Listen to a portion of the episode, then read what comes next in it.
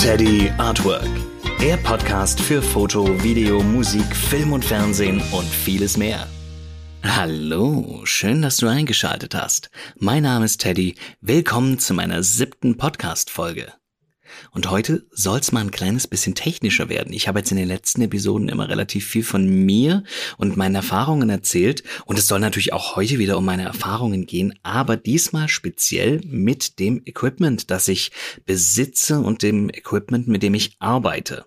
Aber vorher möchte ich euch ein kleines bisschen was darüber erzählen, was bei mir in den nächsten Wochen so geplant ist.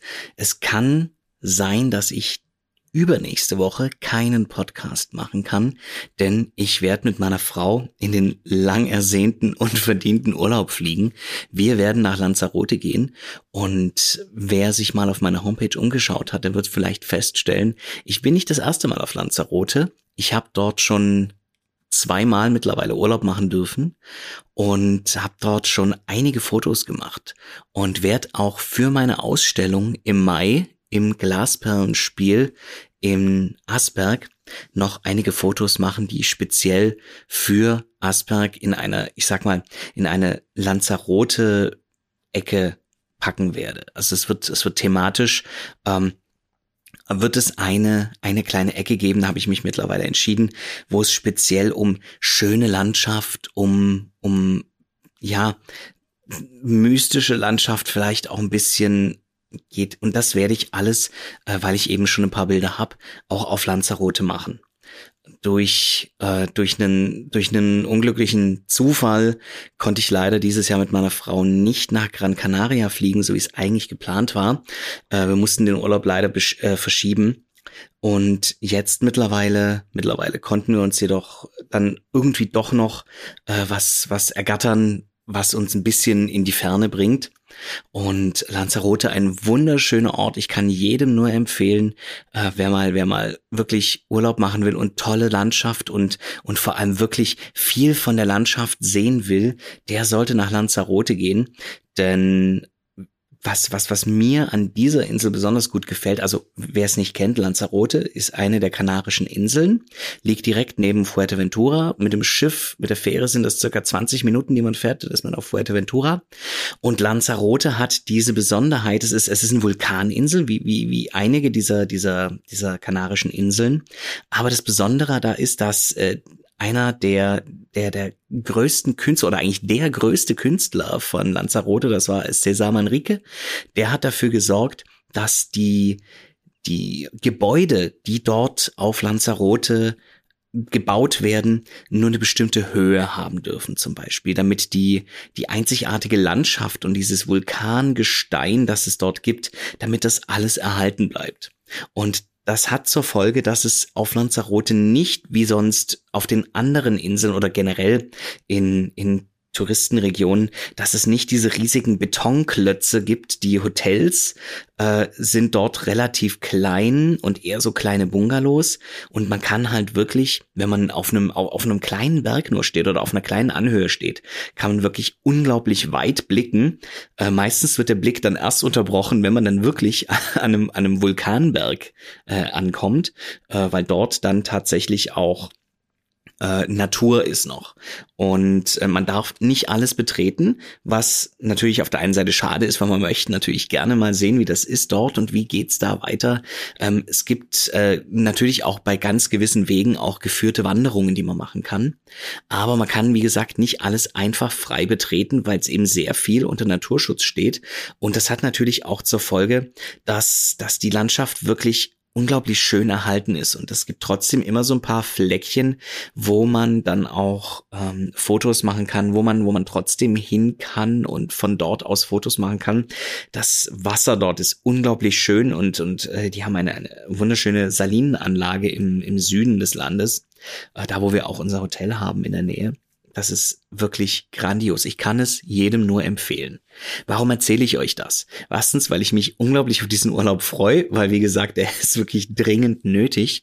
Auf der anderen Seite äh, ist diese, diese, diese Einzigartigkeit dieser Insel einfach äh, für mich unglaublich im Gedächtnis geblieben. Und wenn ich, es gibt dort mehrere Städte auch, äh, wo man, wo man hingehen kann und da gibt's jede, jede Woche gibt's einen Markt und wenn man, wenn man dorthin geht, sieht man wirklich noch diese alten Häuser und alles ist in einem bestimmten Design gehalten. Der eben, äh, dieses Design ist eben festgelegt von diesem Cesar Manrique.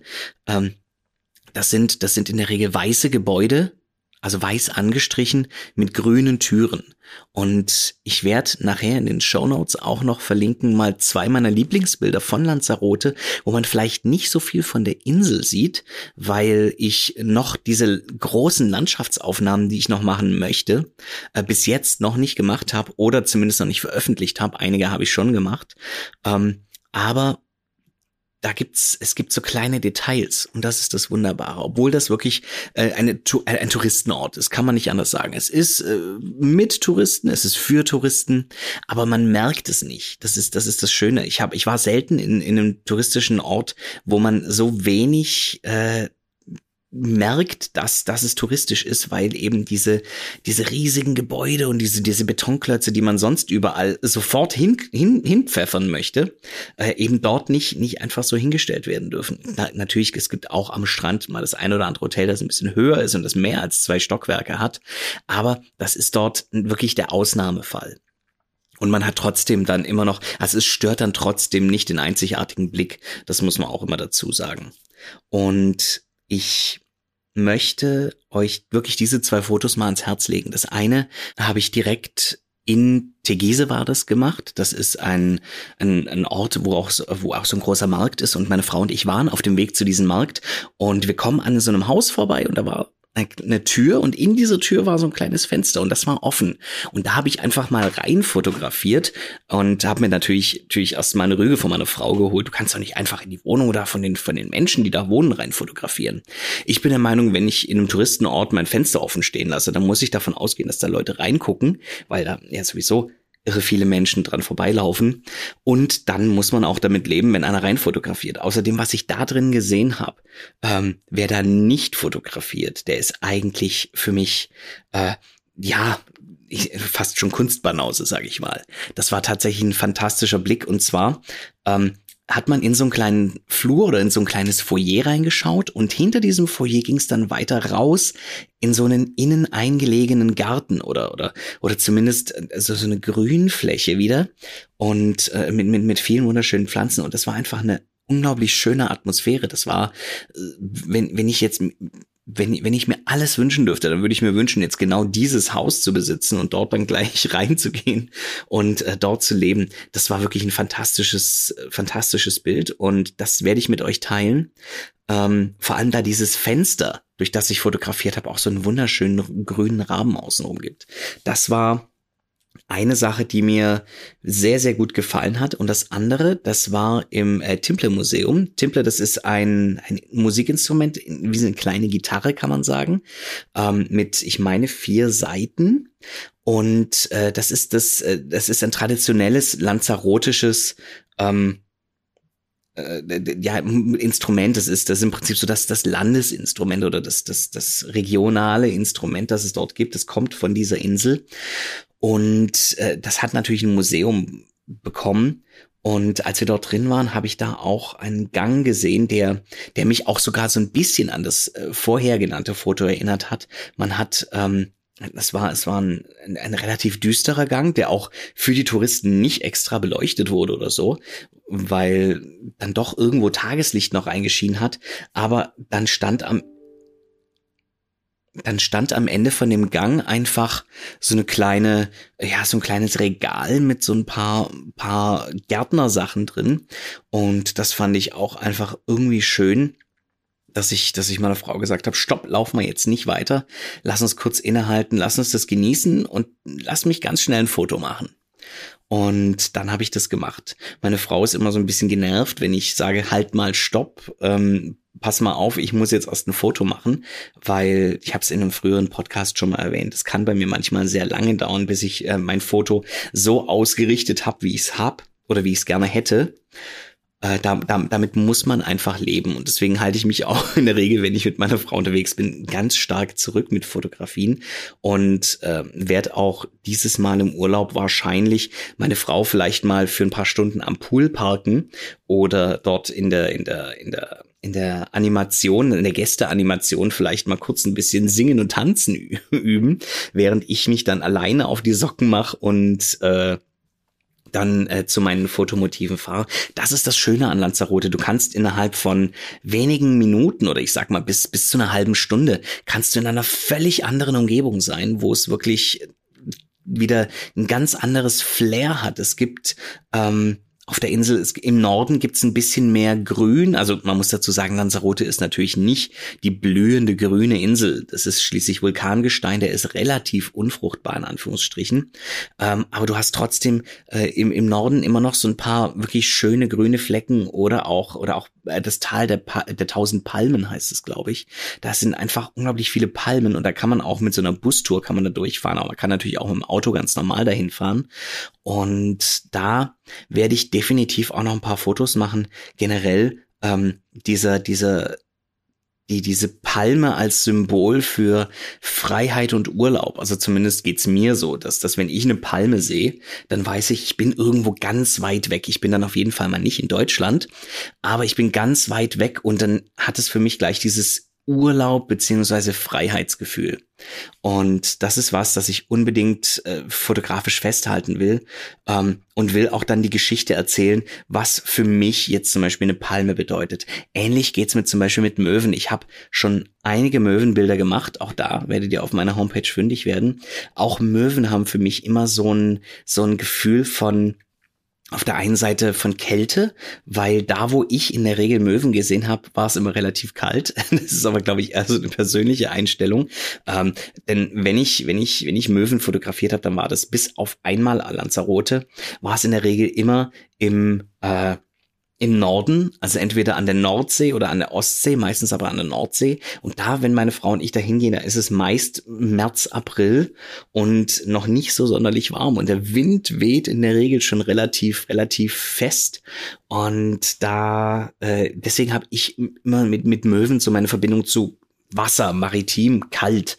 Ähm, aber eben auch diese Freiheit. Weil Möwen, wenn, wenn, wenn ich eine Möwe sehe, dann denke ich immer daran, ähm, dass ich auch wieder im Urlaub bin, dass ich am Meer bin und ich liebe das Meer. Ich habe zwar festgestellt auf der, auf der Fernüberfahrt von Lanzarote nach Fuerteventura, dass ich ganz schnell seekrank werde.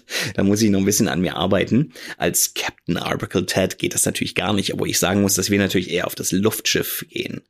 Und ähm, deswegen, deswegen muss ich da noch ein bisschen dran arbeiten, aber ich liebe das Meer. Ich liebe es, am Meer zu sitzen und ich könnte wirklich stundenlang einfach nur den Wellen zuschauen und zuhören, wie sie, wie sie gegen die Klippen knallen und, und zerpulvern und, und, und habe auch da übrigens ein paar schöne Fotos gemacht, jetzt auch auf Lanzarote. Äh, ich glaube, das ist in der Nähe vom El Golfo.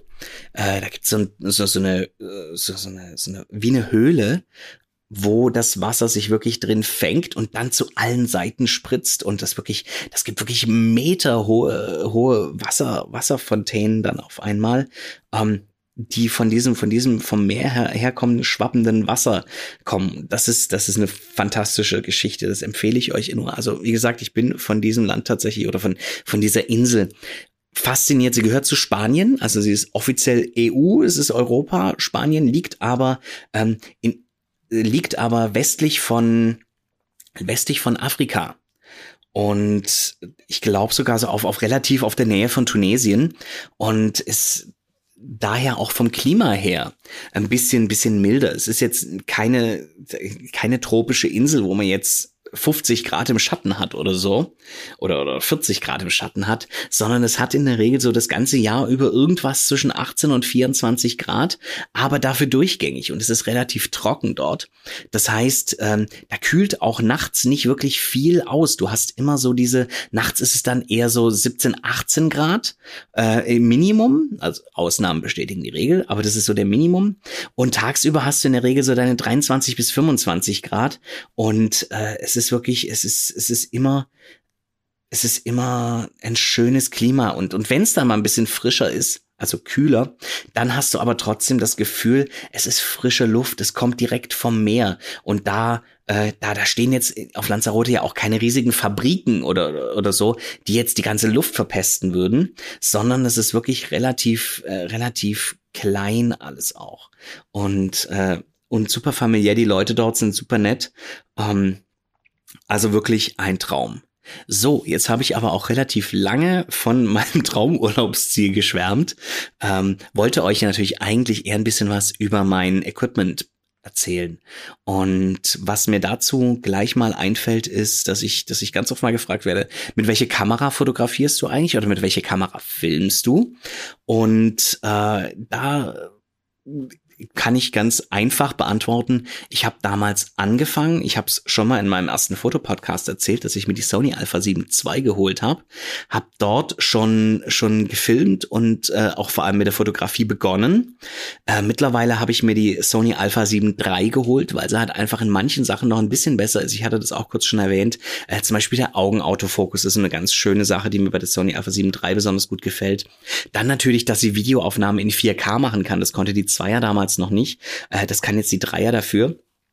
Und ähm, ja, sie ist halt auch noch mal ein Tick schneller. Die Haptik ist noch mal ein bisschen besser. Sie hat einen größeren Akku. Das heißt, ich äh, muss nicht so oft den Akku wechseln, was zum Beispiel, wenn ich das Ganze auf einen Gimbal spanne, ich erkläre euch das auch noch her, was für ein Gimbal ich habe und warum ich genau diesen habe. Ähm, das ist zum Beispiel, wenn ich, wenn ich, wenn ich nicht ständig meine Kamera vom Gimbal nehmen muss, um den Akku zu wechseln, dann hat das einfach so viele Vorteile. Ähm, mittlerweile habe ich mir allerdings auch noch die Sony Alpha 7 IV geholt. Und da habe ich lange erstmal warten müssen, weil die natürlich auch äh, lange Zeit nicht lieferbar war oder ständig vergriffen war. Und natürlich auch noch mal ein ganzes Stück teurer als die Sony Alpha 7 III ist. Ähm, meine Zweier habe ich verkauft, als ich mir die Dreier geholt habe. Einfach auch um das Geld äh, zu, äh, wieder, wieder ein Stückchen reinzuholen und einfach wirklich diese, diese Verbesserung zu haben. Ähm, meine Sony Alpha 7 III habe ich allerdings behalten als ich mir die Alpha 7 IV geholt habe. Und das hat einfach den Grund, dass ich mit beiden Kameras äh, relativ gut zusammenarbeiten kann. Ich hatte letzte Wochen, äh, letztes Wochenende hatte ich eine Hochzeit, auf der ich fotografiert habe, wo ich einfach gemerkt habe, mit einer Kamera alleine ständig Objektiv wechseln, weil man dann doch äh, für für die einen Einstellungen ein bisschen bisschen anderes andere Brennweite braucht. Ähm, da bin ich bin ich habe ich habe ich gemerkt, nein, äh, du kommst da nicht weiter. Du musst mit beiden Kameras äh, fotografieren und ich glaube, ich hätte eine Menge von den wirklich schönen Sachen verpasst, wenn ich äh, nicht, wenn ich nicht den äh, den Zugang zu zwei Kameras gehabt hätte. Ich habe um das kurz zu erklären, ich habe eine Hochzeit standesamtlich fotografiert. Das war so ein kleiner Gewölbekeller, ähm, der vom Licht her nicht ideal war. Man kennt es ja sonst aus dem Standesamt, da gibt's immer so eine große Fensterfront, wo dann das Tageslicht reinkommt. Und solche Hochzeiten finden ja auch im Normalfall am Tage statt ähm, da hast du, da hast du gar nicht so das Problem, dass du genug Licht reinbekommst. Jetzt war es allerdings so, das war in einem Gewölbekeller, der direkt gegenüber vom Standesamt war und der Standesbeamte bzw. der Ortsvorsteher ist dann auch hingekommen und hat die Trauung durchgeführt, aber es war äh, vom Licht her nicht für Fotografie geeignet. Es war eine wunderschöne Location und hätte ich geheiratet, ich hätte genau dort, genau so auch geheiratet, weil es wirklich äh, super liebevoll und fantastisch und süß war. Aber äh, vom Licht her für einen Fotografen immer noch mal so ein bisschen äh, da hätte man sich mehr gewünscht, äh, dass, dass, dass da mehr Tageslicht reinkommen würde. Aber wie gesagt, so ein Gewölbekeller ist halt nun mal drauf ausgelegt, dass da kein Tageslicht reinkommt. Also habe ich dort mit künstlichem Licht, das dort vor Ort war, gearbeitet. Ähm, was, was allerdings dafür gesorgt hat, dass ich mein, meine Kamera nicht stumm schalten konnte. Ähm, für die, die vielleicht sich ein bisschen auskennen, jede, äh, die Kamera, die ich habe, das ist eine DSLR, ähm, die kann man stumm schalten weil ich ja nicht diesen diesen physischen Spiegel habe, den ich wegklappen muss, äh, wie bei einer wie bei einer Spiegelreflexkamera, sondern ähm, man kann die stumm schalten und dann geht halt im Prinzip nur der Shutter auf und zu. Äh, das geht auch lautlos. Aber in der lautlosen Version habe ich immer komische, komische Streifen, die wahrscheinlich von der Lichtfrequenz herkommt, ähm, habe ich immer Streifen im Bild gehabt und die ließen sich tatsächlich auch nicht durch irgendwas auskompensieren. Ich habe es auch mal mit einem schnelleren beziehungsweise mit einem mit einem langsameren Shutter probiert. Das hat nicht funktioniert. Ich hatte immer diese Streifen drauf. Also habe ich gesagt, okay, ich kann das Ding nicht lautlos machen. Glücklicherweise hatte der Standesbeamte nichts dagegen, denn bei so einer Hochzeit kann es ganz schnell sein, dass der Standesbeamte sagt, machen Sie die Kamera leise, weil das stört den Ablauf. Ich habe auch versucht, mich relativ zurückzuhalten und im Hintergrund zu halten. Das hat natürlich nicht immer funktioniert, weil ich bin ja auch da, um, um mal aus verschiedenen Blickwinkeln ein Foto zu machen. Ähm, aber ähm, ich habe halt versucht, so dezent wie möglich die Fotos zu machen. Bis dann natürlich, und das fand ich total klasse, äh, der, der, äh, der, der die Trauung durchgeführt hat oder vorgenommen hat, ähm, dann gemeint hat, so, ähm, sie dürfen die Braut jetzt küssen und mir dann auch so ein Zeichen gegeben hat, äh, jetzt kann ich voll draufhalten. also jetzt kann ich, jetzt kann ich machen, was ich will. Die auch beim Ringe tauschen, äh, hat, hat genau gewusst, äh, was die Fotografen brauchen, um so eine Trauung festzuhalten. Und deswegen bin ich auch guter Dinge. Ich bin gerade in dem Prozess, die ganzen Fotos auszusortieren und zu bearbeiten. Ähm, dass da, dass da wirklich fantastische Sachen noch entstanden sind, die, äh, über die sich das Brautpaar hoffentlich auch freut. Wie bin ich da drauf gekommen? Ich habe über die Sony Alpha 7 3 und 4 geredet und dass ich beide Kameras behalten werde, weil man genau für solche Zwecke dann zwei Kameras braucht. Noch dazu habe ich ähm, vor kurzem einen, einen befreundeten Künstler von mir äh, live gefilmt und habe dann auch eine Kamera fest installiert. Die habe ich auf die eine Seite gestellt, habe dann auch eine kleine GoPro genommen oder so eine Action Cam. Es war keine keine Original GoPro, so eine Action Cam. Habe die auf die andere Seite gestellt, habe meine Frau dann auch ein Handy in die Hand gedrückt und gesagt, film du auch mal ein bisschen rum. Wenn du so ein paar kleine Details siehst, halt einfach mal drauf. Ähm, und habe dann noch mit einer mit einer Kamera, die ich in der Hand hatte, äh, da noch mitgefilmt. Da kleiner Tipp für mich selber: äh, In Zukunft macht das auf dem Gimbal und nicht mehr handheld frei, weil äh, nach nach kürzester Zeit die Kamera zu hoch halten, äh, einem super die Arme einschlafen und wehtun. Ähm, das habe ich ganz schnell äh, gelernt für, für den nächsten Videodreh, äh, dass ich solche Sachen auf dem Gimbal mache und habe mir jetzt auch für meinen Gimbal, auf den ich später ja noch zu sprechen komme, dann nochmal einen extra Haltearm dazu geholt, mit dem ich einfach das Ganze noch ein bisschen stabiler und ein bisschen komfortabler für mich halten kann. Irgendwann kommt vielleicht auch noch ein Schultergurt dazu. Ähm, aber gerade im Moment bin ich eigentlich so mit dieser Version sehr glücklich. Sony Kameras, das ist mein System, damit arbeite ich und damit bin ich auch, muss ich sagen, sehr glücklich. Ich muss sagen, ich bin nicht immer ganz über den Preis sehr glücklich. Sony ist relativ hoch, vor allem was die Objektive angeht. Da habe ich äh, das Gefühl manchmal, dass ich von Nikon und Canon ein paar manchmal äh, Sachen günstiger bekommen. Aber Sony ist für mich einfach super praktisch, weil es einfach, äh, die Handhabung ist klasse, ähm, die Qualität stimmt für mich. Ich habe ähm, ich habe mit der mit der Alpha 7 III einen, äh, jetzt muss ich jetzt muss ich kurz schauen. Ich glaube, es waren 24 äh, ein 24 Megapixel Sensor und also ist alles Vollformat und auf der Sony Alpha 7 III auf jeden Fall einen 33 Megapixel Sensor. Das heißt, dass ich auch, da ich ja auch einer bin, der gerne mal croppt seine Bilder, also für die, die es nicht kennen, ähm, ich, ich schieße ein Bild und dann schneide ich mir das noch zu und dann habe ich natürlich einen viel kleineren Bildausschnitt und der sollte natürlich noch äh, genug Pixel haben, dass es nicht verpixelt wirkt. Ähm, und äh, da ich, da ich, wie gesagt, sehr gerne auch, auch manchmal sehr viel zuschneide, ähm, ist es für mich, ist es für mich fantastisch, dass ich jetzt eine Kamera mit 24 Megapixel und eine mit 33 Megapixeln habe. Und ich muss sagen, die Sony Alpha 7 III, die verwende ich eher zum Filmen noch und weniger zum Fotografieren, weil die Sony Alpha 7 IV einfach, ähm, klar, sie kann auch genauso gut, wahrscheinlich sogar noch einen Tick besser filmen als die Dreier, aber ähm, Meistens benutze ich, wenn ich eine Kamera nur nehme, dann die Vierer und wenn ich zwei benutze, dann natürlich beides parallel. Aber ich fotografiere sehr gerne mit der Vierer, einfach weil sie eine höhere Megapixelzahl hat. Allerdings ist es so, je höher die Megapixel sind, desto verrauschter ist das Bild manchmal in dunklen Gebieten. Äh, da wäre natürlich, äh, deswegen gibt's ja auch zum Beispiel die Sony Alpha 7S 3 beziehungsweise dann 4. Ähm, die hat nur 12 Megapixel. Das sorgt dafür, dass das Bild zum Beispiel in dunkleren Regionen, wenn es mal, wenn es mal nicht so perfekt ausgeleuchtet ist, nicht sofort anfängt zu grisseln und zu rauschen. Ähm, die ist mir aber einfach zu teuer, die Kamera. da da, das Geld habe ich einfach nicht und äh, das würde sich auch für mich nicht, also momentan nicht auszahlen, mir noch so eine Kamera anzuschaffen, die noch mal deutlich teurer ist als die Vierer, ähm, als die Alpha 7 IV. Äh, und da sage ich, da stecke ich mein Geld lieber noch in, in Equipment, das, das mich, das mich ein bisschen flexibler macht, wo ich, wo ich dann auf anderen äh, äh, Komponenten doch ein bisschen, bisschen mehr Freiheiten habe.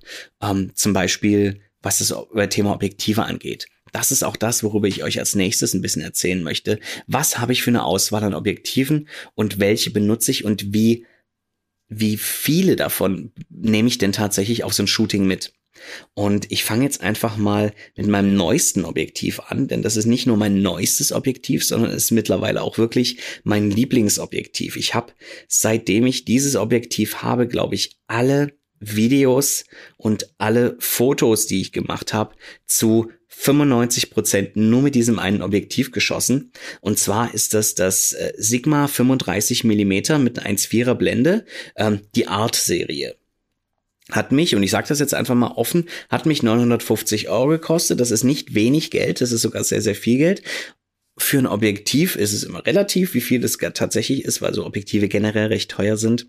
Aber ich war ähm, fasziniert, als ich das erste Mal das Objektiv schon allein im Kameraladen auf meine Kamera ge gemacht habe und dann mal so ein, zwei Testbilder gemacht habe. Und dann wusste ich eigentlich, ich werde ohne dieses Objektiv nicht diesen Laden verlassen. Ähm, ich hatte schon immer mein Auge ein bisschen geworfen auf einen 35 Millimeter, weil es eben doch, äh, ja, es ist, es ist so eine perfekte Mischung aus äh, nicht zu weitwinklig, aber weitwinklig genug. Ähm, und einfach doch noch mal, ähm, wie ich finde, eine ne coolere Brennweite optisch gesehen äh, als jetzt mein 50 Millimeter. Und 50 Millimeter ist ja so das Standardobjektiv, weil es eben auch relativ gut das widerspiegelt, was so das menschliche Auge äh, an Brennweite sieht. Und ähm, natürlich war mir auch ganz wichtig, dass ich einfach ein super lichtstarkes Objektiv habe. Und ähm, mein eines Ziel war natürlich ein 35 Millimeter Objektiv zu haben. Mein anderes Ziel war eine 1,4er Blende zu haben. Weil mit 1,4er Blende hast du halt ein wunderschönes Bouquet, wenn du es richtig, äh, wenn du es richtig in Szene setzen willst, kannst du da fantastische Sachen mit rausholen. Bouquet ist übrigens, übrigens der, der Hintergrund, der verschwimmt, wenn du das Objekt, wenn du aufs Objektiv zoomst und eine relativ offene Blende hast, also eine relativ niedrige Blendenzahl, dann äh, verschwimmt der Hintergrund so ein bisschen und das hebt natürlich das, das Objektiv, äh, das hebt natürlich das Objekt, das du fotografierst, sehr vom Hintergrund ab. Und das ist ja das, was man erreichen möchte. Und ähm, da habe ich, habe ich durch Zufall, ich habe Geld gespart äh, für, für das Sony äh, 35 Millimeter Objektiv von, äh, ja, wie gesagt, von Sony, direkt von der Marke, äh, auch mit einer 1,4er Blende und äh, habe mich dafür die G-Master-Variante entschieden. G-Master ist ähm, einfach nochmal so, ich sag mal, die höherwertigere Version, die einfach ein, ein Top-Glas hat, äh, das top verarbeitet ist, das äh, Spritzwasser geschützt ist, das, das äh, äh Staub geschützt ist äh, und so weiter. Und äh, dass das äh, natürlich ein, ein super eingespieltes System zusammen mit der Kamera, die ja auch von Sony ist, ähm, ist. Ähm, also wirklich, wirklich, wirklich High-End-Produkt, kann man sagen. Aber es hätte halt 1400, also ich habe gerade vorhin noch mal den Preis recherchiert, der ist aktuell heute, das ist äh, im März 2023, ähm, habe ich es jetzt für 1499 Euro gefunden. Und war wirklich kurz davor. Ich habe extra Geld gespart, um mir so ein Objektiv zu kaufen, ähm, hatte das Geld aber noch lange nicht zusammen. Und dann kam bei mir ähm, äh, bei der Arbeit, wo ich eigentlich arbeite, dann plötzlich ein Kamerateam vorbei und hat einen kleinen, kleinen Imagefilm gedreht. Und ich habe einfach mal natürlich, weil ich interessiert war, gefragt, mit was für Equipment die arbeiten, habe denen auch so ein bisschen über die Schulter geschaut und habe dann einfach mal angefangen zu reden und habe gesagt, ähm, ja, dass ich mir ja gerade das äh, G-Master kaufen will, das 1.4er Blende 335 Millimeter. Und dann hat er mir gesagt, warum willst du das Sony Original bekommen? Äh, warum willst du das Sony Original kaufen?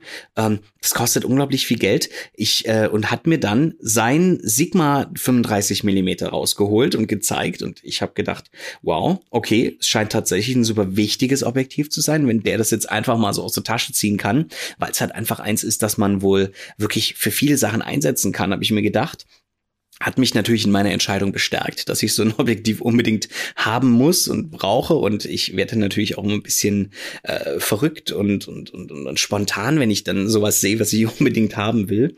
Ähm, und, und hat gemeint, ja, hier schau mal nach, was es aktuell gerade im Internet kostet. Und es hat zu dem Zeitpunkt, als ich es gekauft habe, das ist jetzt auch August 2022 gewesen, hat das Ganze 950 Euro gekostet. Das ist, wie gesagt, immer noch nicht wenig Geld.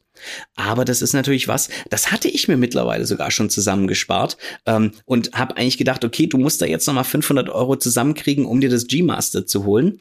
Ähm, und habe dann auf einmal gedacht, nee, ähm, nicht nötig. Ich gehe jetzt heute mal in den Fotoladen und gucke nach, äh, ob die das Sigma haben und äh, habe das ausprobiert, habe mich sofort verliebt, habe natürlich noch das ein oder andere YouTube-Video angeschaut, wo auch äh, natürlich gibt's da auch Videos, die den direkten Vergleich von dem einen zum anderen Objektiv haben und habe dann einfach abgewogen, ob die Einschränkungen, die ich damit habe. Also ich sag mal, man sieht am Rand ist es ein bisschen weniger scharf als jetzt das G-Master, das wirklich einfach top scharf ist. Auf der anderen Seite ist das G-Master in anderen Sachen ein bisschen weniger geschickt. Ich glaube, es hatte am Rand dafür mehr chromatische Aberrationen, also diese diese ähm, an der an der Kante zwischen zwischen hell und dunkel ähm, hat's dann so so grüne beziehungsweise magentafarbene farbene Halos gehabt, ähm, die ich, wenn ich fotografiere, äh, aber auch mit Lightroom rausfiltern kann.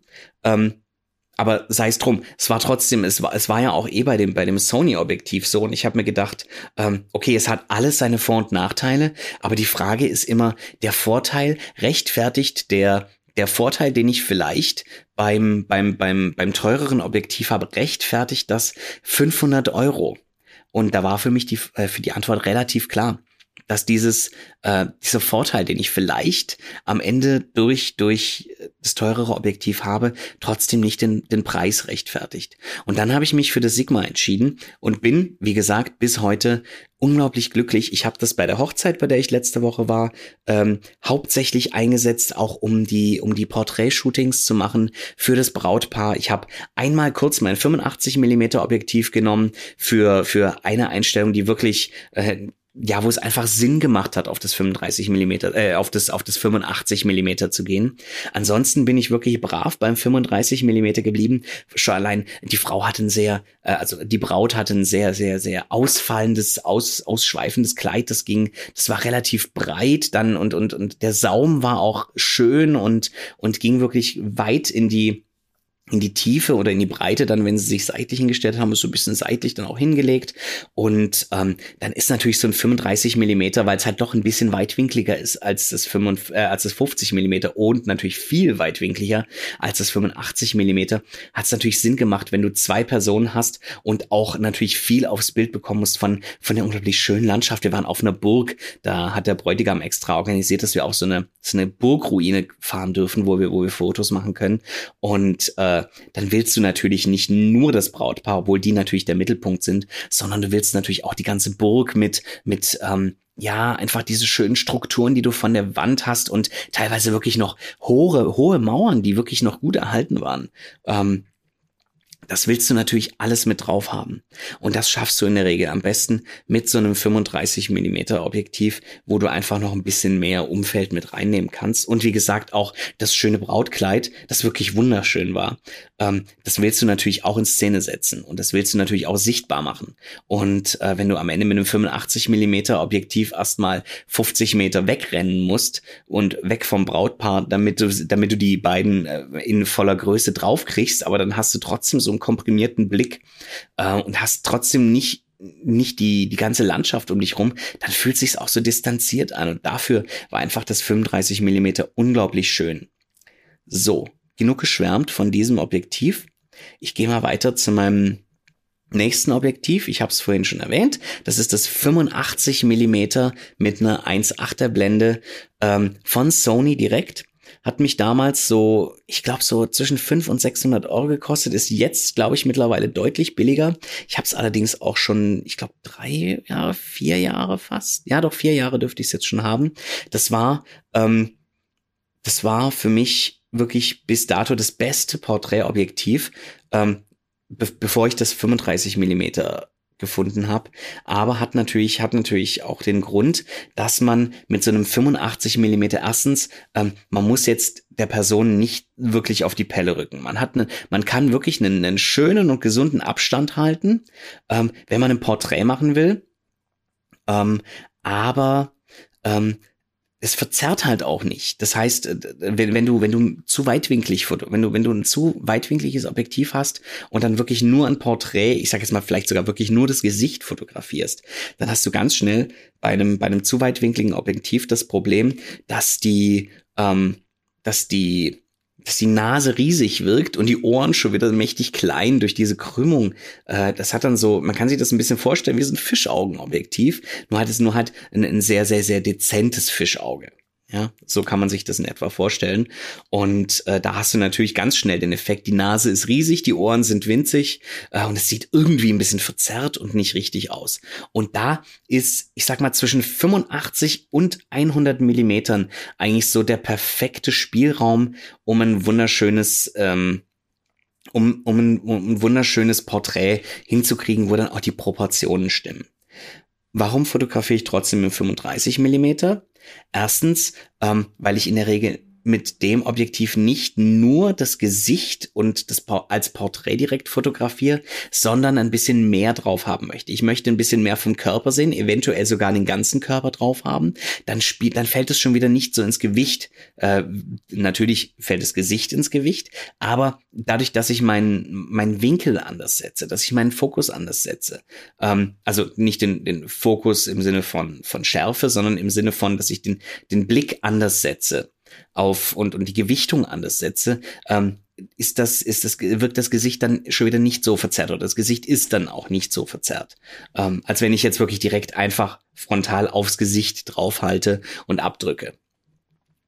Ähm, da würde ich, wie gesagt, wenn ich, wenn ich so einen Fall hätte, würde ich nach wie vor das 85 Millimeter nehmen, denn zwischen 85 und 100 Millimeter hat man da tatsächlich die besten Ergebnisse, was das angeht, für meinen Geschmack. Ich rede natürlich immer nur von meinem Geschmack und ich bin natürlich auch gerne bereit, mir andere Meinungen anzuhören und vielleicht auch, wenn einer eine gute Begründung hat, die Meinung der anderen äh, für mich auch äh, zu realisieren und, und, und vielleicht auch nochmal meine Meinung zu überdenken. Aber das ist für mich das, womit ich am besten klarkommen, was ich am schönsten finde. Ähm, dann habe ich neben dem 85 mm nochmal eine Stufe kleiner, das 50 mm, das ist das Standardobjektiv, das äh, so einen relativ ähnlichen Blick hat, wie man es jetzt auch vom menschlichen Auge gewöhnt ist.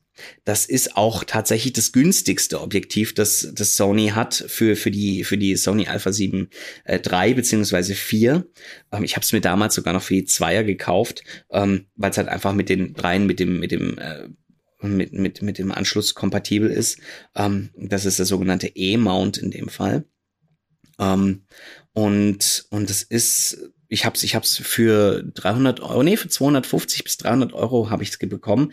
Das ist auch, glaube ich, immer noch der Preis, den das Objektiv hat. Also ich glaube, da hat sich auch preislich nicht wirklich viel geändert in den letzten drei, vier Jahren. Ähm, das Objektiv ist wunderbar für ähm, für so so Standardsachen, also äh, schwer zu beschreiben. Ähm, ich habe damit viel gefilmt, weil es zum Filmen ziemlich gut ist. Es ist leicht, es ist schnell. Man kann es, äh, wenn mir einer sagt, äh, komm mal schön drüber, ich brauche ein paar Fotos von meiner Parkbank. Oder ich brauche ein paar Fotos von, von hier, ich, ich brauche was zum Ebay reinstellen.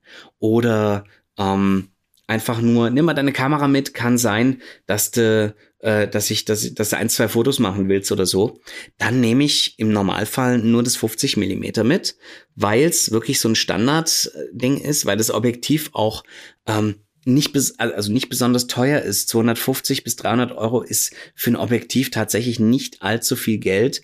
Ähm, das heißt, sollte jetzt tatsächlich mal eine eine Situation sein, wo es ein bisschen brenzlicher ist, wo vielleicht Gefahr droht, dass meine Kamera nass wird oder irgendwas. Die Kamera ist relativ gut geschützt, äh, weil die tatsächlich gut verarbeitet ist. Ähm, aber bei Objektiven ist es, ist es tatsächlich sehr, sehr schade, wenn da was passiert. Und in so einem Fall würde ich sofort das 50 Millimeter mitnehmen. Erstens, es sieht top aus, was man damit fotografiert. Das ist wirklich super. Aber ähm, es ist eben günstig. Und es ist so ein, so ein Standardblick. Es ist nicht zu weitwinklig, es ist nicht zu tele, sondern es ist wirklich so die perfekte Mischung. Und deswegen mein Favorit als Allrounder.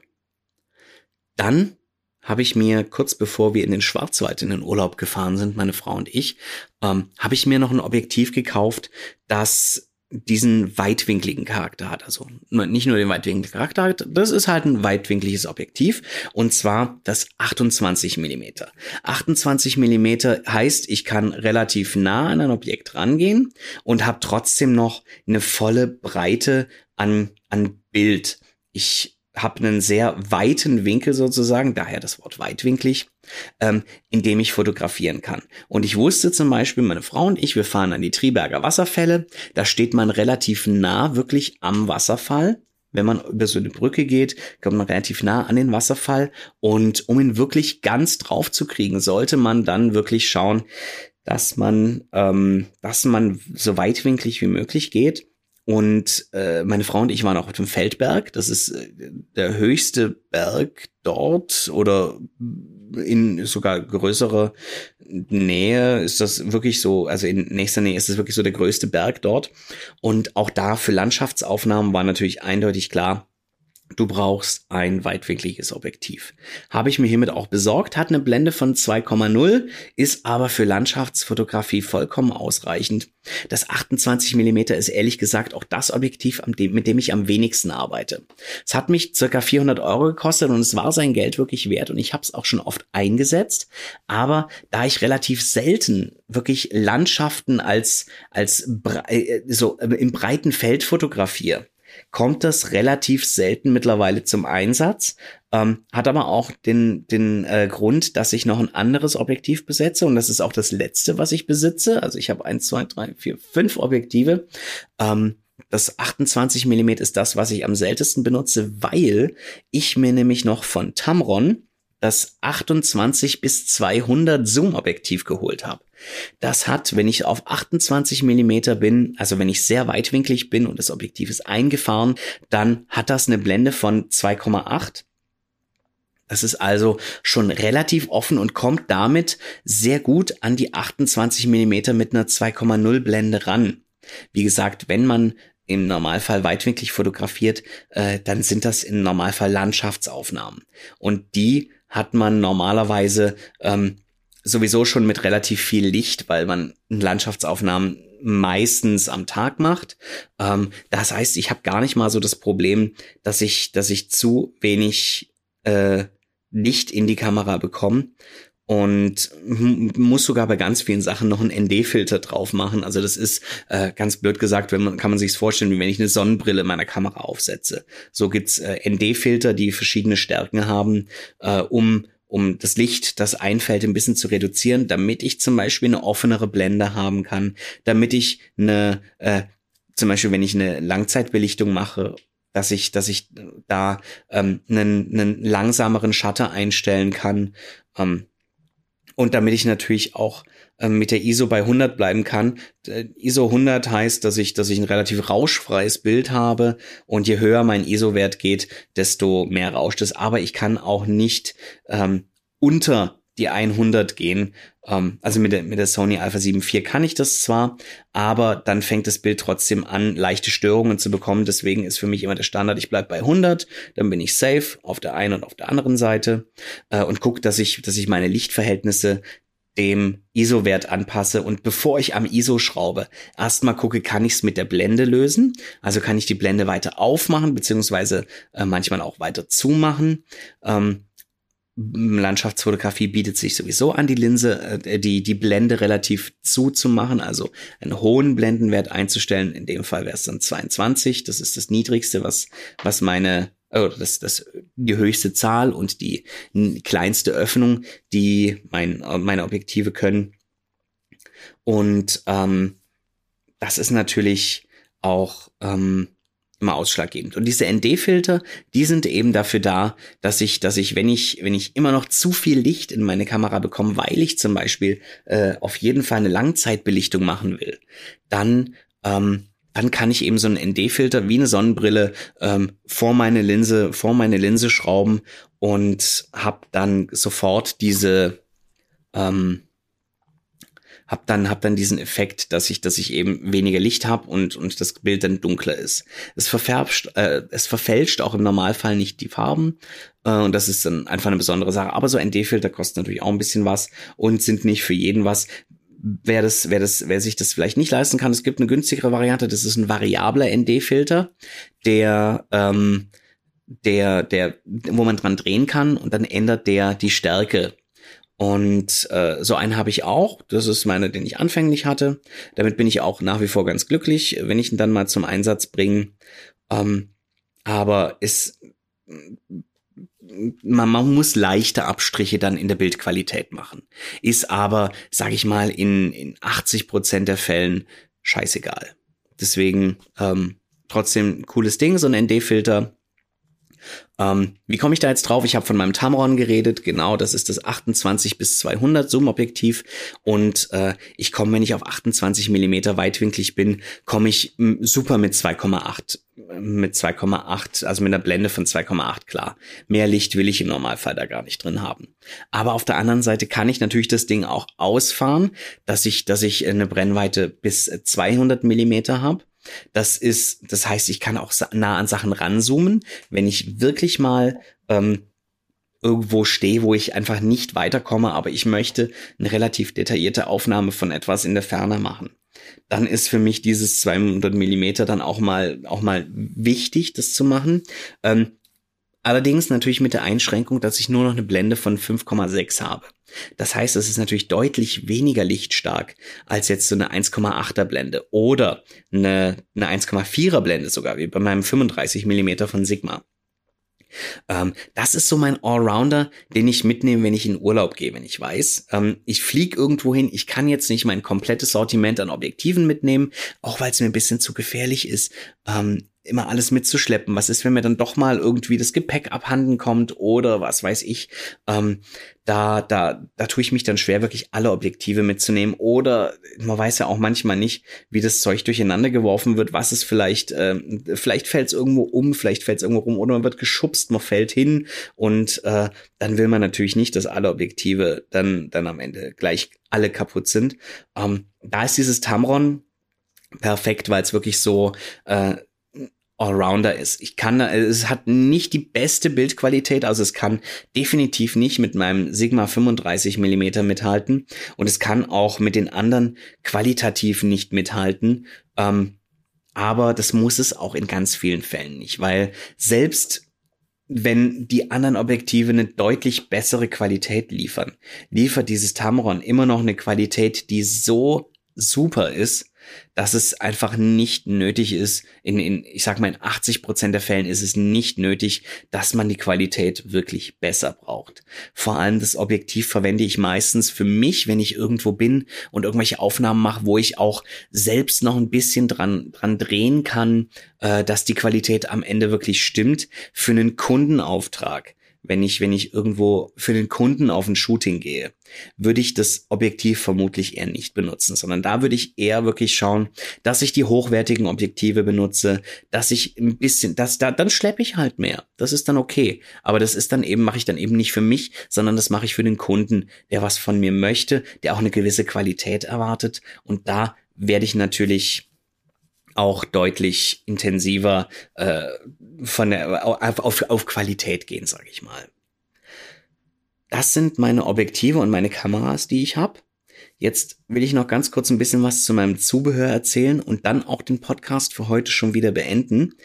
Ich möchte ein bisschen was erzählen zu meinen Video, haupt, hauptsächlich zu meinen, zu meinem Video-Equipment. Denn äh, mit Kamera und Objektiv ist es ja noch nicht getan. Was ich zum Beispiel habe und wo ich, wo ich sag, das äh, lege ich jedem ans Herz, der so wie ich so ein bisschen grobmotorischer ist und äh, vielleicht auch wirklich diese Kamera-Haptik braucht und wirklich was Festes in der Hand braucht. Da habe ich mir nämlich für sowohl meine Sony Alpha 7 III als auch für meine Sony Alpha 7 IV Kamera ähm, so einen L-Winkel geholt und zwar von Small Rig. Der war nicht super billig, der hat um die 60, 70 Euro gekostet, ähm, hat aber macht diese Kamera haptisch noch mal ein bisschen, ähm, also erstens ist es, äh, es, es macht das Ganze ein bisschen stabiler. Äh, und, und wenn du mal irgendwo dagegen stößt, ist es in der Regel der L-Winkel, den du erwischst und nicht die Kamera. Das ist immer ganz gut. Ähm, es macht aber auch was an der Haptik aus. Du kannst, äh, wenn du, wenn du die Sony Alpha 7 III oder 4, ist egal, beide bau relativ baugleich, äh, wenn du die anfasst, dann schwebt der kleine Finger immer so ein bisschen in der Luft. Der der kann die Kamera nicht mitgreifen. Und mit diesem L-Winkel kann ich einfach mit meiner kompletten Hand, also mit allen vier beziehungsweise fünf Fingern, ähm, die, die Kamera greifen und hab wirklich haptisch was in der Hand. Das kann ich festhalten, da kann ich auch noch einen Gurt dran machen oder eine Handschlaufe. Und das ist einfach, ähm, das ist für mich, das ist für mich einfach ein Brocken, sage ich mal. Das ist ein bisschen schwerer, natürlich, logischerweise, und es braucht auch in der Kameratasche und in meinem Kamerarucksack ein bisschen mehr Platz. Aber ich nehme das gerne in Kauf dafür, dass ich wirklich eine Haptik habe. Ich habe was in der Hand, das kann ich fühlen und wenn es ein Tick schwerer ist, sorgt es im Video am Ende nur dafür, dass die Kamera auch ein bisschen weniger wackelt. Denn je schwerer das Ganze ist, desto weniger entstehen Erschütterungen. Da gleich dazu, ich kann zum Beispiel diesen L-Winkel auch austauschen gegen einen kompletten Cage. Also der L-Winkel ist in der Regel nur unten und links. Und dann gibt's aber noch, äh, Entschuldigung, doch unten und links. Und es gibt aber noch die Variante von einem Cage, da habe ich, äh, da, da stecke ich die Kamera rein und habe wirklich so ringsum einen Kasten. Der ist allerdings eher nicht zum Fotografieren geeignet, sondern das ist eher so eine Sache zum Filmen, denn da muss ich dann noch zwei Handgriffe oder einen Handgriff dran machen. Ich habe jetzt in dem Fall sogar drei Stück dran. Ich habe einmal links und rechts einen Holzhandgriff. Ähm, wo ich damals immer dachte, Mensch, äh, Holz, das ist ja dekadent und was weiß ich was alles, da reicht doch auch Plastik oder Metall und so weiter. Und äh, dann habe ich mal ähm, längere Zeit ein Musikvideo, das war das Musikvideo zum, zum Song Brother, ähm, wo ich, wo ich dann auch mal wirklich diese zwei äh, Handgriffe in der Hand hatte und damit die Kamera geführt habe und wirklich nach zwei Stunden so dankbar war, dass das jetzt gerade kein Plastik- oder Metallgriff ist, sondern dass das Holz ist, der auch noch ergonomisch geformt ist, so dass mir, weil mir haben schon ein bisschen die Hände wehgetan. Aber ich weiß genau, wenn ich da jetzt was anderes außer diesem Holzgriff gehabt hätte, erstens wären die Finger abgefroren, weil es wär, war echt bitterkalt. Äh, andererseits hätte ich Blasen an den Fingern gehabt noch und nöcher, das, äh, das hätte ich echt nicht durchgehalten. Und von daher, äh, diese Holzgriffe sind Gold wert. Auch die sind nicht gerade billig, aber sie sind tatsächlich Gold wert. Ähm, das ist der Cage. Den habe ich auch sowohl für die Dreier als auch für die Vierer ähm, und schraube dann eben die Handgriffe von dem einen zum anderen, weil die habe ich mir jetzt nicht doppelt gekauft. Das wäre tatsächlich für mich ein bisschen zu teuer geworden. Und im Normalfall habe ich ja auch nicht beide gleichzeitig in der Hand. Und da ist es meist so, eins habe ich auf dem, äh, auf dem Gimbal und das andere habe ich dann Freihand und kann dann auch relativ schnell wechseln, so dass ich nicht ständig ähm, wenn ich, wenn ich den Gimbal jetzt mal nicht im Einsatz haben will, ähm, muss ich nicht ständig die, äh, die, die Kamera vom Gimbal nehmen und den dann am Ende wieder neu, neu ausbalancieren. Das ist, das war mir zum Beispiel wichtig und deswegen habe ich auch gesagt, ich bleib dabei, dass ich beide Kameras behalte, um eben äh, da auch relativ flexibel und schnell auch agieren zu können. Ja, ich habe es erwähnt, mein Gimbal. Mein Gimbal ist der Ronin SC, der ähm, für mich und das, was ich mache, eigentlich perfekt ist. Ich habe letztens bei einem Dreh gemerkt, dass er vermutlich vom Gewicht her an seine Grenzen kommt. Ich meine, auf der, auf der offiziellen Homepage steht zwar, dass er bis acht Kilo heben kann und ähm, das ist im Normalfall auch kein Problem, wenn ich meine Kamera aus dem Cage rausnehme, auf den Gimbal mache und dann das 35 Millimeter drauf mache, dann bin ich deutlich unter 8 Kilo. Aber er fing dann trotzdem an, komisch zu vibrieren und hat versucht, irgendwas auszugleichen. Also ich glaube, dass er da vom Gewicht her ein bisschen doch an die Grenzen kommt. Aber vielleicht habe ich auch mich verlesen und es sind vielleicht auch nur 4 Kilo, die er aushält. Auf jeden Fall ähm, muss ich da, muss ich da nochmal näher nachforschen, ob ich bei dem Ronin SC bleiben kann oder ob ich so langsam noch, noch, äh, doch, doch eine Spur höher gehen muss. Zu meinem Ronin SC habe ich mir noch aus Carbon so eine kleine Verlängerung geholt. Die kann ich einfach unten dran schrauben und äh, kann dann auch den, den, den Gimbal ein bisschen wie ein Kran bedienen. Also ich kann, ich kann den Gimbal dann äh, über dem Kopf halten und dann langsam runtergehen und äh, dem, dem äh, einfach das, was ich filmen will, äh, so ein bisschen diesen Kraneffekt geben. Geht natürlich auch andersrum. Ich kann natürlich auch unten anfangen und dann mit dem Gimbal sehr weit hochgehen, wo ich dann natürlich ein bisschen schlechter aussteuern kann, ähm, dass ich, dass ich auf dem Objekt bleibe. Ähm, aber das ist zum Beispiel eine coole Sache, deswegen auch diese Verlängerung für mich wirklich Gold wert. Und womit betrachte ich das Ganze? Das mache ich mit einem Field Recorder also so einem kleinen Monitor, den ich äh, an meine Kamera direkt anschließen kann. Auch das ist ein Grund, warum ich mir übrigens die Sony Alpha 7 IV die Kamera geholt habe, weil die nämlich einen normalen HDMI-Anschluss hat, während die Sony Alpha 7 III noch so einen kleinen HDMI-Anschluss hat, wo ich jedes Mal, wenn ich dort einen Monitor angeschlossen habe, wirklich Angst hatte, dass mir dieses klitzekleine äh, Käbelchen, also das Kabel selber ist gar nicht so klein, aber der Anschluss, dieser Stecker, dass mir dieser klitzekleine Stecker irgendwann abbricht und im schlimmsten Fall dann auch noch in der Kamera abbricht, so dass es mir die Buchse kaputt macht. Ähm, da hatte ich wirklich immer viel Angst. Und jetzt habe ich so einen normalen HDMI-Anschluss, wie man das auch vom Computermonitor kennt. Ähm, und da kann ich wirklich das normale HDMI-Kabel einfach reinstecken und es und ich weiß einfach, das hält, das ist stabil. Ähm, das wird nicht schon allein vom Gewicht des Kabels irgendwie nach unten gezogen oder abgeklemmt oder sonst irgendwas. Also von daher eine feine Sache. Dann genau mein Field Recorder. Mein Field Recorder ist der Ninja 5 von Atomos. Den habe ich mir geholt, weil ich ähm, erstens dort ganz viele Möglichkeiten habe, am Monitor selber einzustellen. Was mein Field Recorder, den ich davor hatte, das war ein relativ günstiges Modell äh, von, äh, ich weiß nicht von, äh, nee, ich weiß tatsächlich nicht von was, äh, von welcher Marke das war. Es war irgendein No-Name-Produkt, aber ich hatte eigentlich kaum Einstellmöglichkeiten. Ich konnte zum Beispiel, ähm, ich konnte gerade noch ein Histogramm einblenden, aber äh, es ist dann schon an die Grenzen gekommen, eine Lautstärke einzustellen am Monitor selber, wenn ich über den Monitor auch auch den äh, den Sound den Sound mitgehört habe, also den gemonitort habe sozusagen. Ähm, dann konnte ich auch keine Kantenanhebung einstellen. Ich konnte keine LUTs draufladen, ähm, also keine Lookup-Tables draufladen. Und äh, das ist natürlich was, das mir, das mir, wenn ich in S-Log 3 filme, was ich meist mache, äh, mit der 7 II habe ich noch in S-Log 2 gefilmt und äh, mit der Sony Alpha 7 III habe ich auch das meiste noch in S-Log 2 gefilmt. Mit der 4er gehe ich allerdings auf S-Log 3. Ähm, das ist ein relativ flaches Profil, wo ich dann aber Ende, am Ende aber auch schöne Farben rausziehen kann. Ähm, und da lohnt sich dann natürlich auch das Ganze in 10-Bit aufzunehmen und das geht eben mit diesem Field Recorder mit dem äh, mit dem Ninja 5 von Atomos geht das einfach perfekt, dass ich dass ich direkt in diesem Monitor äh, eine Festplatte integrieren kann. Erstens ein Terabyte, klasse Sache, ähm, oder auch teilweise 500 Megabyte reicht auch vollkommen aus, aber es ist halt einfach deutlich günstiger als so eine so eine so eine SD-Karte, wo dann allein äh, 128 Gigabyte schon ähm, schon an die 200 Euro kosten, weil sie eben auch eine gewisse Schreibgeschwindigkeit brauchen. Äh, wenn du so hohe Datenmengen aufnimmst, dann muss, dann reicht natürlich so eine normale Pups SD-Karte äh, von SanDisk zum Beispiel nicht aus, sondern da brauchst du dann schon die hochwertigeren, die auch einfach eine deutlich höhere Schreibgeschwindigkeit haben, um eben diese ganzen Daten auch aufnehmen zu können.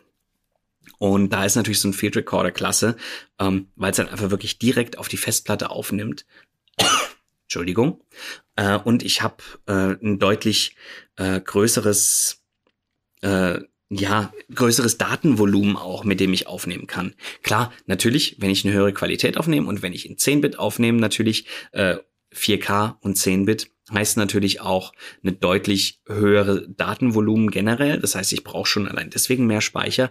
Aber der Speicher ist eben auch bezahlbarer, er ist günstiger. Und äh, deswegen eine feine Sache für mich, auch wenn natürlich der Monitor selber auch nicht ganz günstig war. Der hat mich 600 Euro gekostet. Aber ähm, wenn ich jetzt, wenn ich jetzt das sind, das sind drei SD-Karten also ich habe 600 Euro gezahlt, ähm, weil ich noch zwei, zwei Festplatten, zwei 1 Terabyte Festplatten mit dazu bekommen habe, so kleine SD, äh, SSD-Festplatten. Ähm, aber wenn ich das Ganze jetzt als SD-Karte gekauft hätte, dann wäre ich mit drei SD-Karten mit 128 Gigabyte beim selben Preis gewesen und hätte dann noch keinen Field-Monitor, mit dem ich tatsächlich wirklich viel einstellen kann. Ich kann Lookup-Tables draufladen, ich kann äh, Kantenanhebung machen, ich kann ähm, auch ähm, generell mal den ganzen, den ganzen Kladderadatsch auf Schwarz-Weiß stellen, um einfach mal zu schauen, ähm, um, um mich von den Farben zum Beispiel nicht ablenken zu lassen. Das ist manchmal auch eine ganz coole Sache, wenn du weißt, okay, du ziehst am Ende eh die Farbe raus oder du manipulierst am Ende die Farbe sowieso nochmal, dann ziehst du am besten die Farbe erstmal komplett raus und kannst dich dann wirklich nur auf das Bild konzentrieren und auf die Muster, die du im Bild hast. Ich weiß gar nicht, wie ich es beschreiben soll. Einfach mehr auf die Komposition kannst du dich mehr verlassen und und, kannst dich ein bisschen mehr drauf konzentrieren, wenn du die Farben erstmal außen vor lassen kannst. Ähm, dazu habe ich mir äh, ein bisschen Licht geholt natürlich, denn äh, weniger bei Video, mehr bei Foto ist es besonders wichtig, dass das Licht ähm, für für Porträts und ähnliches vorhanden ist und ich habe mich da jetzt noch nicht noch nicht vollends auf was eingeschossen. Ich habe mir jetzt mal zwei Softboxen von Nier geholt, die relativ günstig waren, die aber auch gleich mit Stativ gekommen sind. Das sind zwei Softboxen, die sind quadratisch, nee, nicht quadratisch, rechteckig, Entschuldigung. Quadratisch wären ja vier gleich lange Seiten. Meine sind unterschiedlich lang, von daher sind es äh, zwei rechteckige Softboxen. Ähm, ich muss gestehen, dass ich äh, also ich benutze Softwareboxen sehr, sehr gerne und sehr viel, aber im Nachhinein hätte ich mir gewünscht, sie wären nicht rechteckig, sondern ähm, oktagonal. Oktagon, also auf jeden Fall achteckig, ähm, weil es einfach die Spiegelung im Auge ist, äh, wenn, wenn du ein Porträt machst und äh, du hast im Normalfall eine Spiegelung im Auge. Ähm, ganz beliebt zum Beispiel sind deswegen auch Ringlichter, die du direkt um die Kamera drumherum machst, beziehungsweise ähm, ums Objektiv rummachst oder auch die da einfach nur aufstellst, weil diese Ringlichter einfach eine wunderschöne Reflexion im Auge selber ergeben und ähm, sich dann so schön auch um die Pupille rumlegen. Und das ist natürlich was, das man beim ähm, bei so einem oktagonalen ich weiß nicht, ob es oktagonal heißt, ich muss das mal nachschlagen. Also auf jeden Fall ein Oktagon, ein Achteck. Ähm, das hat dann schon wieder diesen kreisrunden Effekt und das sieht einfach im Auge viel schöner aus als einfach nur so ein rechteckiger Klotz. Das heißt, da ist äh, noch, da ist noch Verbesserungsbedarf bei mir auf jeden Fall da. Und meine neueste Errungenschaft, die ich, ähm, die ich mir zugelegt habe, das ist ein neuer Fotorucksack. Ähm, da habe ich mich für einen von Love Pro entschieden, äh, der einfach super stabil ist, wo eine Menge reinpasst. Ich bin mit meinem alten Fotorucksack, das war so ein, äh, den habe ich mir mal billig geschossen bei Amazon. Ähm, da bin ich mittlerweile an meine Grenzen gekommen. Ich habe einfach nicht so viel Zeug reingekriegt, wie ich gerne mitnehmen möchte. Und wenn ich ihn dann hingestellt habe, dann ist er gleich umgefallen, weil er einfach keine stabile Standfläche hatte. Und dann fing auch noch der Reißverschluss an zu haken und ich, und ich habe das Problem gehabt, dass ich, dass ich echt Schiss hatte, wenn ich jetzt das Ding aufmache, dann geht mein Reißverschluss kaputt und dann weiß ich nicht, wie soll ich das Zeug wieder mit nach Hause nehmen. Es war ähm, immer so eine Zitterpartie. Auch wenn ich das Ding mal ins Auto gestellt habe, war ich mir auf einmal nicht ganz sicher, ob ich, ob ich wirklich ähm, noch, noch, ob, ob das die Fahrt noch überlebt oder ob das äh, dann zu viel Rock'n'Roll da hinten hat. Ähm, deswegen habe ich mich dann, äh, auch wenn es nicht billig war, äh, noch für einen neuen Fotorucksack entschieden und habe mich da, wie gesagt, für den Lovel Pro entschieden. Ich muss gestehen, dass ich gerade nicht genau weiß, wie er heißt. Ich glaube, er heißt Lovel Pro Flip 450 oder so. Ähm, ich werde das gerne auch noch, ich werde natürlich meine komplette Inventarliste auch mal, auch mal in die Shownotes packen, dass ihr, dass ihr das auch mal googeln könnt, wenn ihr wollt, ähm, wenn euch davon was interessiert. Ähm, auf jeden Fall von dem Rucksack war ich echt begeistert. Ich habe echt eine Menge Rucksäcke ausprobiert. Ich bin da auch länger drauf äh, schon drum rumgeschwänzelt, äh, als ich auch mal im Internet so geschaut habe, was es so gibt. Und äh, habe dann, als ich dann im Fotoladen war, ähm, mich auch wirklich aktiv für dieses Produkt entschieden, weil ich der Meinung war, ähm, das ist jetzt eigentlich genau das, was, was, was mir, was mir auch äh, geistig ein bisschen Stabilität gibt, weil ich eben nicht ständig Angst haben muss, dass er irgendwo umfällt, dass er, ähm, dass er, dass er nass wird, wenn irgendwo mal Spritzwasser, wenn es plötzlich anfängt zu regnen. Er hat auch so eine, so eine schöne, so eine schöne Regenhaube mit dabei, die ich einfach überstülpen kann. Dann ist er definitiv mal wasserdicht. Ähm, und das waren so ein paar Sachen, wo ich, wo ich gesagt habe, nee, nee, das muss jetzt einfach sein, das musst du jetzt einfach machen. Und dann habe ich das auch so gemacht. Das war mein Inventar. Wie gesagt, ich werde das alles nochmal in die Shownotes packen.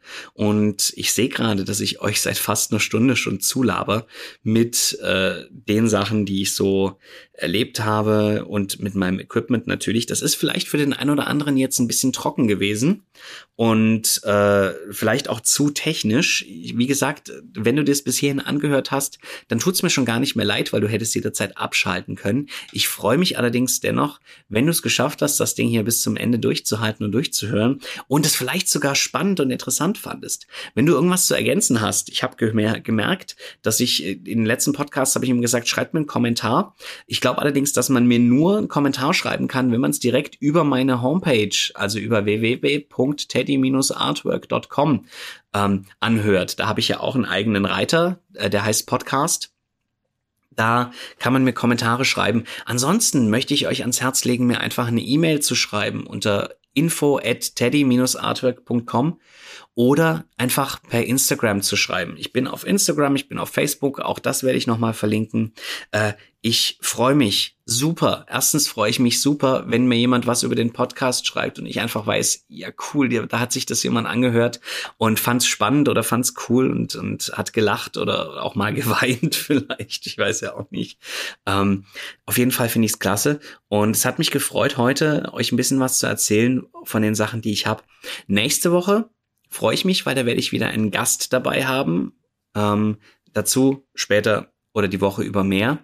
Ähm, die Woche darauf kann es, wie gesagt, sein, dass der Podcast ausfällt, weil ich im Urlaub bin und tatsächlich diesen Urlaub brauche und genießen werde und auch da natürlich auf Fotoexpedition bin, um äh, für meine für meine Galerie im April, äh, Entschuldigung, für meine Galerie, die Mitte Mai kommt, ähm, dann noch ein paar Bilder zu machen. Und äh, je nachdem, wie viel Zeit ich habe, vielleicht melde ich mich auch mit einem kurzen Podcast von Lanzarote. Das kommt ein bisschen drauf an, äh, ob ich, ob ich meine Technik da zum Laufen kriege. Ich werde natürlich jetzt nicht meine komplette Technik mitnehmen, sondern werde mich dann vielleicht auch einfach nur mit dem iPhone und dem Headset mal auf die Terrasse verziehen. Ähm, das muss ich mir noch, das muss ich mir noch genau überlegen, ob das machbar ist. Ähm, seid mir deswegen nicht böse, wenn ihr auf einen wartet. Es kann sein, dass er übernächste Woche nicht ist. Ähm, falls er doch ist, dann äh, wird's ganz witzig, dann, dann werde ich ein paar, paar Impressionen von Lanzarote schildern.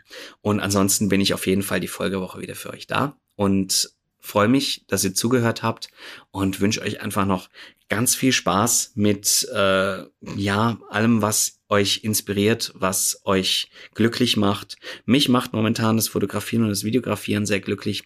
Über das Thema Glück werde ich auch in einem der nächsten Podcasts sprechen, denn ich glaube, das ist so ein Thema, das mir gerade seit, ich sag mal schon, eigentlich seit einem halben Jahr so auf der Seele brennt. Wie werde ich glücklich? Wie schaffe ich mir mein eigenes Glück? Ähm, ein Punkt, das Glück zu machen, ist zum Beispiel dieser Podcast. Darüber werde ich, wie gesagt, dann auch noch in einem der kommenden Podcasts äh, philosophieren und wünsche mir, dass ihr auch dann wieder mit dabei seid. Also macht's gut, viel Spaß. Teddy Artwork. Der Podcast für Foto, Video, Musik, Film und Fernsehen und vieles mehr.